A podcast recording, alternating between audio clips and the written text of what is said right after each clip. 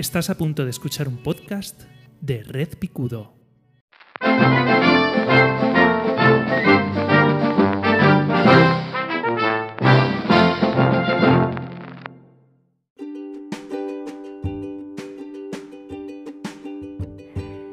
Bienvenidos, bienvenidas eh, a un episodio más de Mi Opinión No Demandada. Yo soy José Baeza y eh, aquí me encuentro tomando un cafetito antes de mi clases de ukelele. Hoy es programa de miércoles y sabes que yo los miércoles, mientras voy y vengo o espero que empiece mi clase, pues yo hablo de cosas. Em, que aquí estoy yo eh, en la cafetería, en la calle. Hoy hace viento, no sé si en tu ciudad hace viento, pero aquí en Elche hace un viento terrible y aquí estoy, con un chirimbolo gigante con pelo para que no suene el viento y, eh, y la gente me mira raro. Bueno, nadie dijo que estuviera excesivamente cuerdo. Eh, habrás leído en el, en el, ah, en el título de este programa eh, esta frase un poco tremenda de que ser friki te salva la vida. Pues mira, no te salva la vida, pero casi. Y voy a explicarme. Eh, friki, cuando, cuando hablamos de, de, alguien friki o hablamos del friquismo, hablamos prácticamente de eh, la capacidad que tenemos para eh, interesarnos profundamente por algún tema. Y me da lo mismo el tema, ¿no? Eh, normalmente asimilamos la palabra friki a friki de los cómics, friki de los juegos, friki de los, de los, de los juegos de mesa, friki de los juegos de rol, literatura fantástica o de ciencia ficción, cine, series. Pero no es necesariamente eso, eso simplemente son intereses minoritarios, pero puedes ser muy friki de un interés mayoritario. Ser friki es una actitud sobre todo. Eh, un ingeniero que eh, se pasa las noches eh, curioseando, por ejemplo, imagínate, ¿vale? Por, porque voy a ilustrarlo con algo de esto. Un ingeniero naval que se, pase se, pase las noches curioseando sobre la, ingeniería naval del siglo XVIII, de cómo eh, durante la época tardía de la colonización eh, los ingenieros de por aquel entonces se las averiguaban para eh, incorporar motores de vapor a, a, los buques navales, esto es un chiste interno, a los buques para que resistieran o que en un momento dado, por ejemplo, James Cameron, cuando hizo Titanic, investigar hasta el, hasta el milímetro de qué posibles maneras el Titanic pudo haberse hundido eh, porque hay varias teorías, por ejemplo, ¿no? Eh, si se partió, si se hizo un agujero se fue llenando y entonces se fue al fondo, si se partió en dos o tres pedazos, si primero se hundió la parte de popa y luego la parte de proa o al revés. Eso denota un nivel muy alto de friquismo. Y eh, o del fútbol. O sea, esta gente que hemos visto a lo mejor en series que se sabe todas las alineaciones de todos los equipos de fútbol desde el año 76 hasta la actualidad, eso, si eso no es ser friki, eh, que baje Chulu y lo vea. Eh, se puede ser friki de un montón de cosas, se puede ser friki de las matemáticas, se puede ser friki de la política y saberse eh, la plantilla de ministros de cada gobierno y sus colaboradores más cercanos. Eh, podemos ser frikis de la biología y eh, entender cómo la alteración de las proteínas de no sé qué pues pudo dar lugar a la séptima nueva extinción, ¿vale? O sea, vamos a entendernos. Al final, eh, el ser friki es una actitud eh, que tú muestras o que tú eh, tienes hacia cualquier cosa, ¿vale? la única separación que te hace eso de ser un enfermo es que los frikis habitualmente pues solemos ser bastante funcionales, es decir, que yo me obsesione en un momento dado por los sintetizadores modulares y los diferentes tipos de sintetizadores, los de la costa este y la costa oeste, pero yo pueda seguir yendo y viniendo a trabajar, eh, llevando a los nenes al colegio, pues a mí me hace funcional. Mm, casi todo mi público, que os quiero muchísimo, ay, como os quiero, mm. eh, casi todo mi público viene sobre todo de un entorno del podcasting y eh, los podcasters eh, somos bastante frikis de lo nuestro y entonces sabemos más o menos de micrófonos, de auriculares, eh, quién más y quién menos entiende una gráfica de ecualización, sabemos dónde, como se suele decir y a mí me parece mm, precioso, dónde viven las sibilancias y las plosivas en una curva de ecualización, ¿vale? Los, melómanos, los audiófilos eh, saben configurar un subwoofer, saben lo que es un crossover, saben lo que eh, eh, saben lo que es un preamplificador de fono, ¿no? Estas cosas sirven para aislarnos de los problemas de la vida diaria, los problemas que nos quitan el sueño, los problemas que en un momento dado hacen que suframos, ¿vale?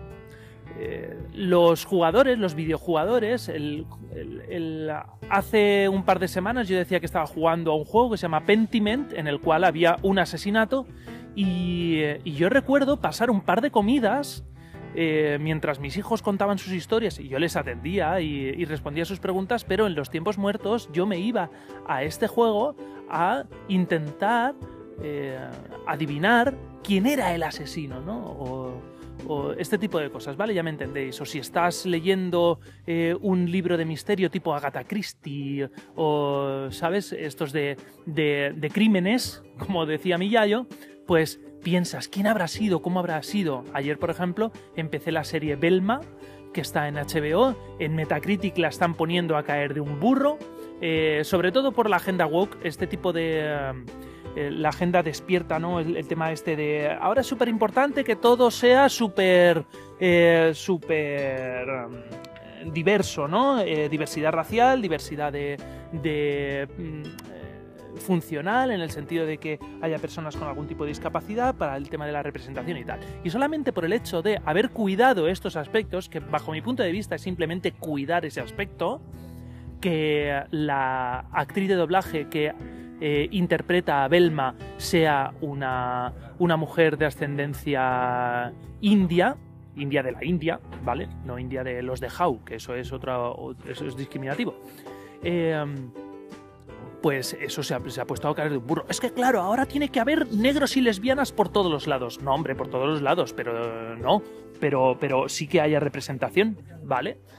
Eh, bueno, pues la han puesto a caer de un burro porque en Metacritic las notas, Metacritic es una página web que se dedica a recopilar eh, calificaciones tanto de la crítica formal como de opiniones individuales y hacen muy bien en separarlos porque tiene un...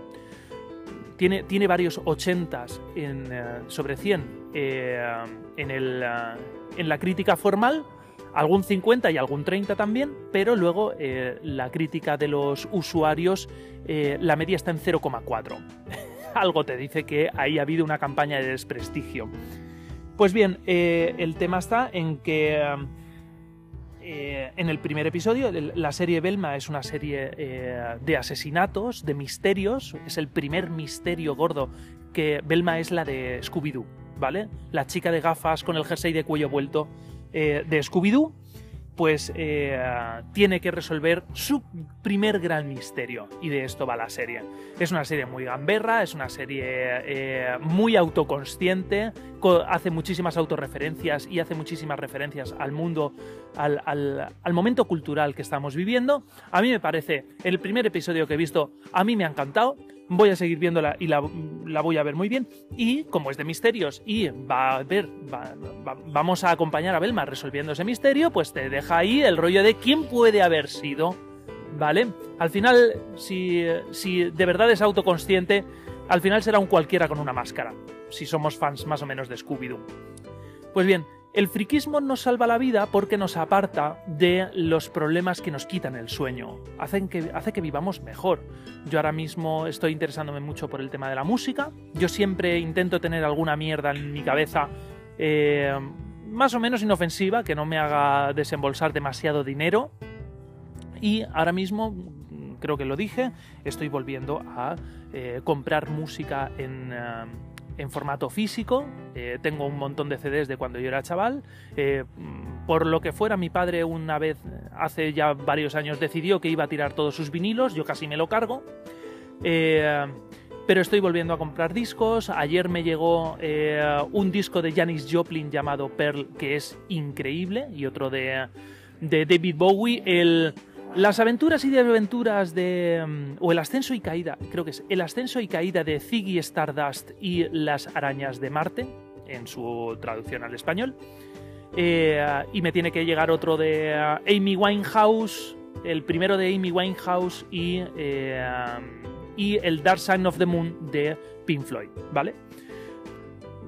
Por puro coleccionismo, intento que no sea demasiado caro, no me he dejado demasiado dinero. Eh, para los curiosos, desde la página web del corte inglés, la música está a muy buen precio, ¿vale? Y tiene un montón, posiblemente de primera mano, el catálogo más importante y más interesante que he visto, más que Fnac y más que Amazon, ¿vale? Tiene mejores precios.